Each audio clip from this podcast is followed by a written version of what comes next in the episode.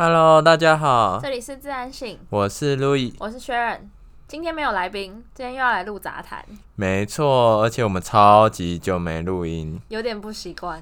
那我们直接进入主题吧。我们今天的主题是想要来聊聊我们身边朋友遇到的荒谬故事。第一个故事就要来讲我们 Louis 遇到的，而且我亲眼目睹，我真的是笑到不行。明明那个场合我应该要关心他。这个故事呢，要回溯到大概一个月前，对，他们一一个月一号、一月二号对他们一个月前，我们一个很疯狂的，突然就决定要去台中找朋友，就是找 Gordon。对，然后我们就跟 Ellie 一起去，你就知道我们中南部人比较不喜欢走斑马线，就喜欢横越马路。我们还是有看红绿灯，但就喜欢横越马路。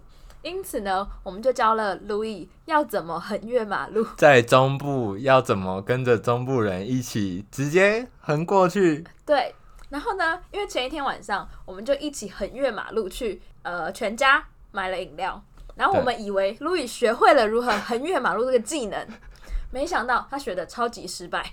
隔天早上我们要赶着公车，没有没有，隔天要赶回台北的火车的时候，对，我们就去搭公车，然后公车在对接，所以我们要过马路去对接。然后我跟 Ellie 就走在后面，然后 Louis 就不知道一个人在赶什么，就很赶，然后就跑得很快，然后我们也尽量就加快速度赶上他。我那时候还想就说，你们快点跟着我一起横越马路。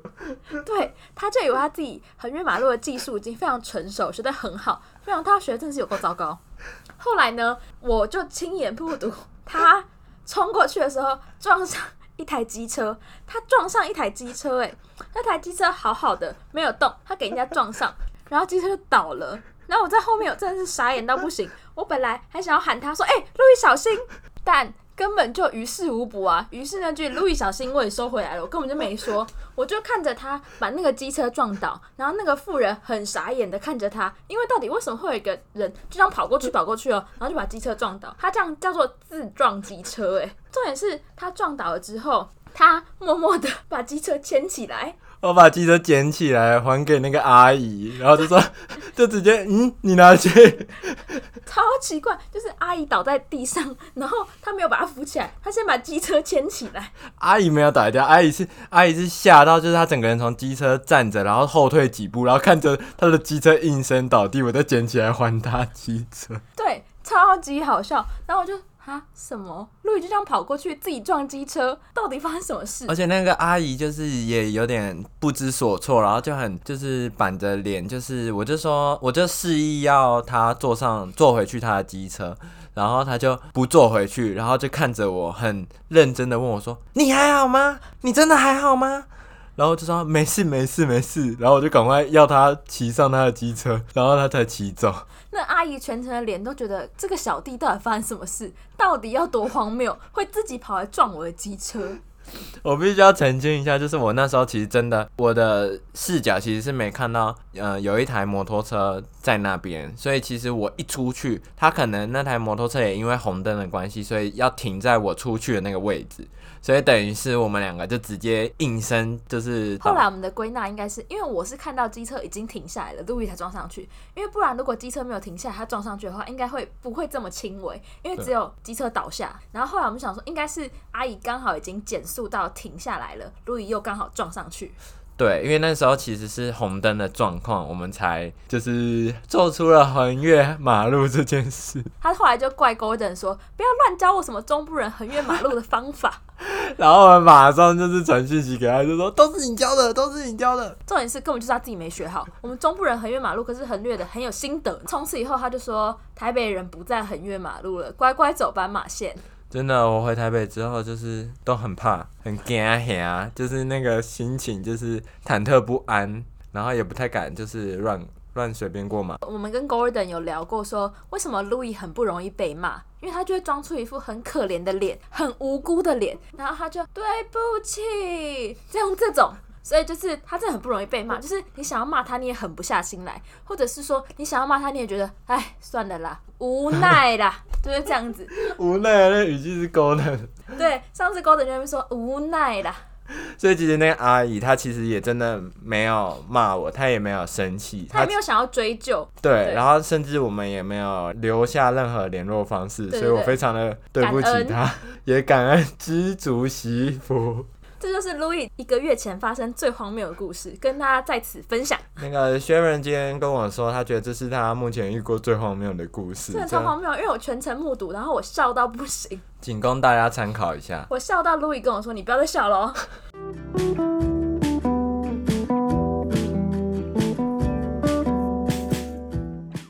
那第二个小故事也是我的故事”，怎么又是你？你的人生是荒谬组成，是不所以？其实我们今天那个标题应该要改一下，不是朋友的荒谬故事。是 Louis 的荒谬故事。好，其实事情是这样，就是高中第一天的时候，大家应该都很开心，就是都想说，哎、又到了人生另外一个阶段，就是新环境，新环境，可能会认识新朋友、新同学，然后穿着制服漂漂亮亮的。然后那个时候，因为我是读成功，所以我就穿着成功的白色制服，然后要去上学。然后我爸在载我的路上呢，他就一直问我说：“是往这里开吗？是往那里开吗？”然后我都说：“呃，应该是吧。”然后结果。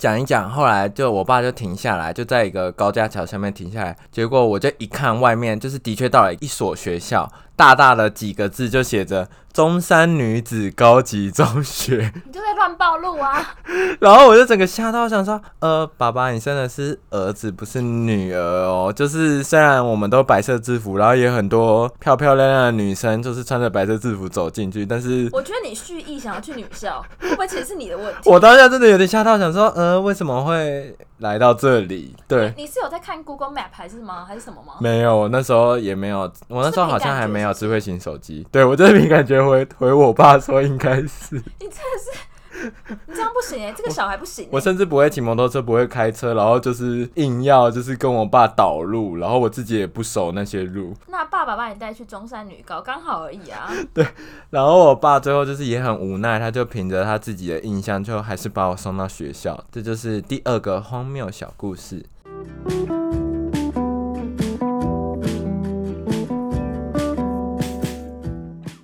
好，那接下来我们来讲第三个小故事。还是你的故事吗？呃，不是，不是，不是，是我同学的故事。好，终于是同学了。就是我硕一的时候，有一次我们班在上课的时候，然后有两个男生，一个男生叫问问，一个男生叫凯凯。那因那为因为就他们的名字，所以就把他化名，对，我们帮他们化名一下。一个叫问问，一个叫凯凯。对，然后问问是我们班上的同学，凯凯是他的大学同学。那他们两个都考上我们的系所，然后系主任在上课的时候，呃，他就点那个男生，他就问说你叫什么名字？他就说我叫问问，然后系主任就看着他的点名单，然后就说上面没有你的名字，哎，上面上面四十号是凯凯，嗯，然后他问问就说，呃，凯凯是我的大学同学，那他后来放弃了，所以我补上这个位置，嗯。然后所以我是问问，我不是凯凯。嗯，结果系主任就回说：“你先承认你就是你的大学同学吧，你要我相信这个点名单，还是你就是凯凯？”然后他们两个就僵持不下，然后全班都觉得很荒谬，想说就是现在到底在干嘛？就是就是系主任觉得他是帮他朋友来上课，对他可能觉得说，呃，你明明就是凯凯，你为什么要骗我？你是问问。嗯，然后结果最后问问就走到讲桌前，拿出身份证给系主任看，直接拿出身份直，接拿，然后直接让他看到，亲眼看到他，他叫问问，嗯，老师才放过他。然后老师后来还是有点半信半疑的，在全班面前说：“你们都被他骗了，他明明就是凯凯。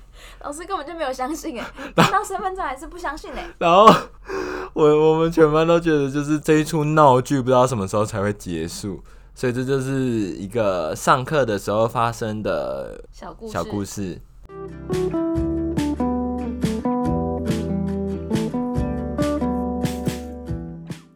那第四个小故事我来分享一下，就是大家前几集应该有听到，我们有去那个酒精路跑，对，其实发生了真的太多事了。从一开始就是在约的时候就已经很荒谬，因为我们其实这群人并不是每一个人都认识对方，甚至有一些人是今天我才见到你第一次面，第一次讲到话。对我那天好像也新认识了四五个人呢。对，因为他们就是以我为中心，然后扩散出去，就是可能我找路易，然后路易找他的朋友，所以就是都是这样子，或者是我找我某一个朋友，我某一个朋友找他的朋友，所以他的朋友就一定不会认识路易的朋友。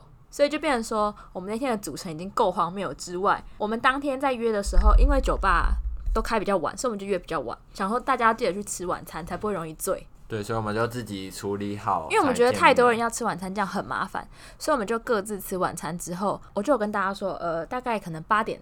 我忘记几点，假设之类的，假设你那天好像是要上课。对，我那天上课蛮晚。呃，假设我们大家八点集合好了，那我就在群组说，大家八点在某一间酒吧集合哦。结果快要到八点的时候，悠悠就是那个荒谬始于租屋那个悠悠，就传讯息给我说。大家，我可能会晚一点到，那我们就问他说怎么了？怎么了？对，重点是他还打说拜托等我，他就说我刮胡子，结果刮破嘴唇，血止不住。然后重点是，你知道，因为那一天是万圣节，我们大家前一天还在讨论要什么万圣节装扮。本来我的提议是说，不然我们就全黑，因为毕竟我那天还要去上课，你不要逼迫我在那边很认真万圣节装扮，我真的做不到哦。还要扮超人，真的不行哦，真的做不到。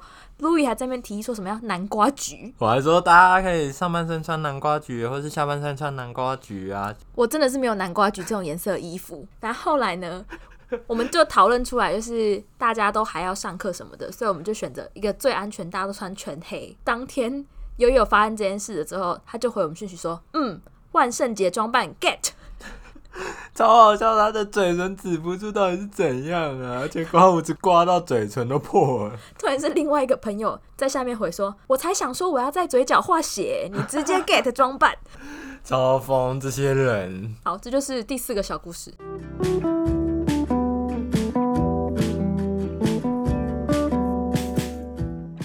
好，那我来讲最后一个小故事。对，今天我们怕片长太长，我们就讲五个。五个应该大家已经够满意了吧？之后就会有出更多荒谬，例如什么最荒谬的分手理由。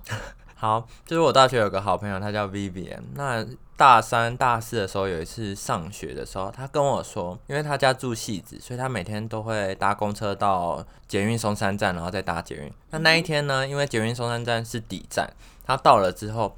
他跟其他上班族啊、学生就一起在等捷运的时候，有一台列车回来了，准备去里面保养和休息、维修之类的。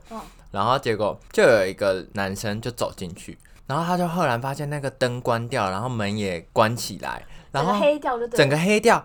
然后大家都吓傻，想说在干嘛？然后那个列车就要回去，那个男生就一直在捶那个车厢门，就一直在捶，然后一直在拍，然后他们全部的人在外面就吓傻，想说现在到底在演哪一出？他很惊恐吧？一个人被关进去，就真的搞得很像，就是他在演失速列车一样。然后他就一直捶，一直捶，一直就叫大家救他，然后大家都无能为力，就是那个列车也没停下来，就这样硬生生把他送进去里面。然后我后来就问我的好朋友 Vivian 说。所以他后来又怎样吗？他说不知道，我们都走了，没有人管他死活，没有人知道他后来去哪，他就被送进去。我们都觉得这个故事实在是太荒谬、太好笑了，就是真的有人会不小心被送进去。哎，学瑞你怎么看？我觉得他一定是在划手机，边划手机边走进去。没有，好像没有，他好像就以为那一班可以搭。可上面不是都会写什么不提供服务这种吗？之类，但他可能就以为就是这个男的也很强，就直接进去。他很适合当我们朋友哎，因为通常底站的车是两边都会发。是哦，嗯，因为只要是底站的车，它通常就是因为它方向只有一个嘛。对，所以它两边通常都会一起来，然后一起走，所以就是送进去也都可以这样。这好像被送进去什么秘密通道一样，对，我们就整个感觉会经历一场什么大冒险，就像那个电影什么甜点大冒险那种。而且我就觉得那个用想象的，就大家应该很能想象那种被送进去，然后有一个人一直在那边吹，然后他还是被送进去的那种感觉，就很像电影情节一样。然后我听到的时候一直笑，这真的太奇怪，真的太好笑了。